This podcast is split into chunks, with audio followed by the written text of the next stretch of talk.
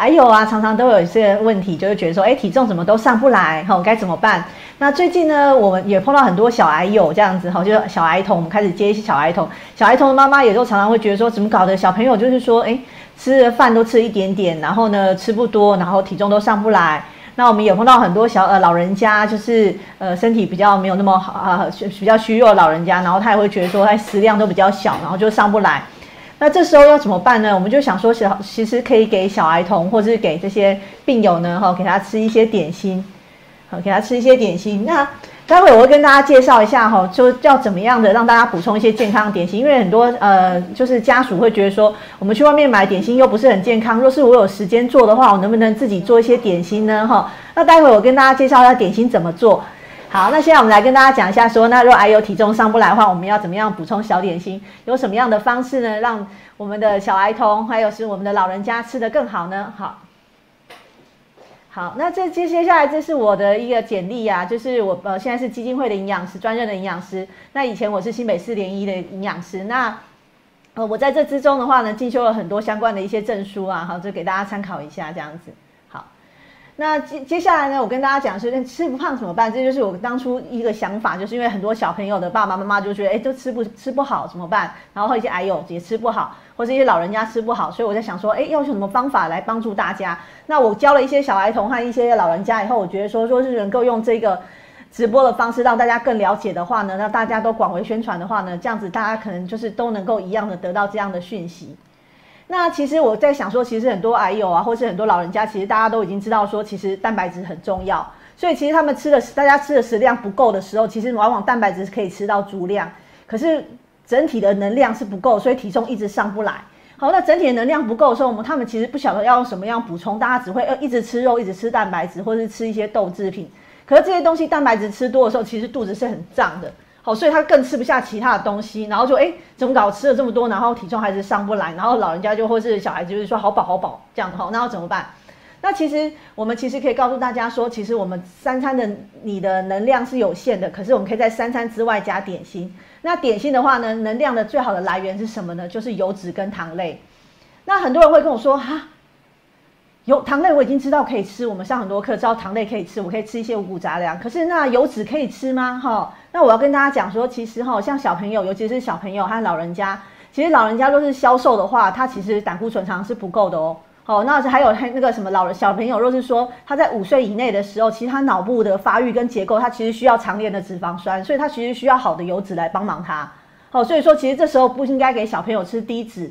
或是甚至脱脂的食品哦，哈，所以说其实它需要足够好的油脂来帮忙它，所以糖类跟油脂其实是很容易、很简单取得了一个帮你的得到能量的一个方式。那我们来看一下怎么样运用呃小技巧来增加这个能量的摄取哈。那首先呢有三点哦，好，第一点大家一定觉得很奇怪哈，增加能量是叫早起哈。其实我们知道很多老人家哈，他常常睡得很晚，因为他觉得他没什么事，他就睡得很晚，有没有哈？睡到大概。呃，十一二点才起来，有没有？那小朋友有时候晚上玩得很晚，早上爬不起来，或是有些病友觉得很劳累的时候，是不是常常就会睡到甚至一两点才摸起来，才这时候才是他一天的开始。那我们若是从十二点一点或才起来的话，是不是我其实到晚上睡觉十二点或一点的时候，我其实只有十二个小时？那十二个小时汤，大家就只有吃两餐，对不对？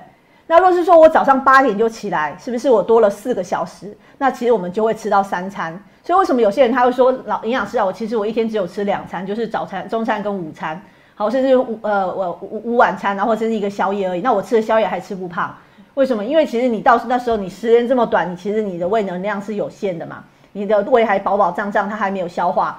所以我们其实要把时间拉长，所以就鼓励大家早起。其实同学大家早要早起，小朋友早起，还有老人家也早起的话，其实他晚上的时候睡眠就会好。好睡得好，相对第二天又早起，这样子的话，其实精神就会比较好，不会说有些小孩子说到晚上还哭闹都睡不着，为什么？因为他早上太晚起啊，他十一二点才起来，他到晚上十二点的时候才十二个小时，他还不想睡啊，哈，所以说不是他睡不着，是因为他的心情的时间太短暂了。所以说是我们把时间拉长，拉成这样子的十六个小时，就是八点就起来，我是不是可以八点吃一餐，十二点吃一餐，晚上六点又吃一餐？那我中间是不是十点？三点跟晚上七点，我还可以吃个点心，甚至我还有一个宵夜，对不对？所以老人家可能可以吃六到七七个点心的餐了，对不对？好，所以说这样子的话，我们就可以中间加点心，小老人家和小朋友食量就可以增加，好，所以他的体重就慢慢就会增加上来。好，所以第二点就是我们说的要补充点心。第一点是早起，第二点补充点心。第三点呢，点心的来源是什么呢？好，点心来源就像我们跟大家讲的，好的糖类跟复杂的糖类跟还有好的油脂类。好，那可以把它容易取得糖类跟油脂类这样子，我们来取组合的话，就可以让我们得到一个好的能量的来源。老师有人问说，为什么手术要吃高热量？哦，各位同学大家好，因为手术的话我们有伤口，是不是？我们通常就是哎被切切开挖掉一部分东西，像我们癌友的话，可能就是被拿掉一部分的器官，那所以他是不是还要再把这些？少掉的呃的那个什么肌肉组织啊、神经啊，还要再长回来，所以它长回来，它是不是需要能量？然后你给它能量，给它材料，它才长得回来。所以我们要把能量提高，把蛋白质提高，才能够提供足够的能量，让这个伤口去修复，然后把它抚平啊，哈。所以说我们能量一定要把它拉上来哦。有人问说，他要怎么样才可以增重？增重哦，同学，我跟你说，你就是在你吃三餐以外，因为我们可能吃的点心已经比较少了，所以吃的三餐可能量比较少，所以我们吃不胖。所以我们就是把你的作息时间拉长，就是我早点起来，晚点睡觉。那我早点起来，你就其实就你睡觉时间就会稍微提前，可是你就会呃时间会比较长。就是我有十六个小时是清醒的话，如果我八点就起来，我会到十二点睡觉的时候，我大概有十六个小时清醒。那我三餐以外，上我三餐可能是八点吃，十二点跟。五六点吃饭，那我是不是中间的时间八点到十二点中间有个十点的时间？这时候我可能肚子会有一点点空间，我就可以吃点心。所以就建议大家在三餐之外再加上三次的点心，呃，三点啊，然后七点或者睡觉前再吃个点心。这样子的话，你吃了三次点心的话，不知不觉你的能量就增加了，然后你的体重就增加来了。嗯，请问煮熟的肉类或青菜在室温下？可以放多久？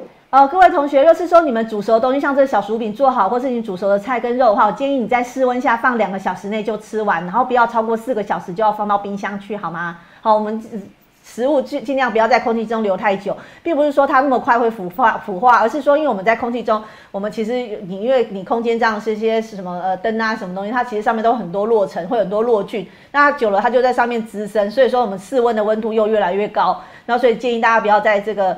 室呃室温的地方放太太放太久，所以大概两个小时内你拿到食物，它煮熟后，我们就赶快把它吃完，是最安全的。好，谢谢大家喽，好，然后跟大家说拜拜喽。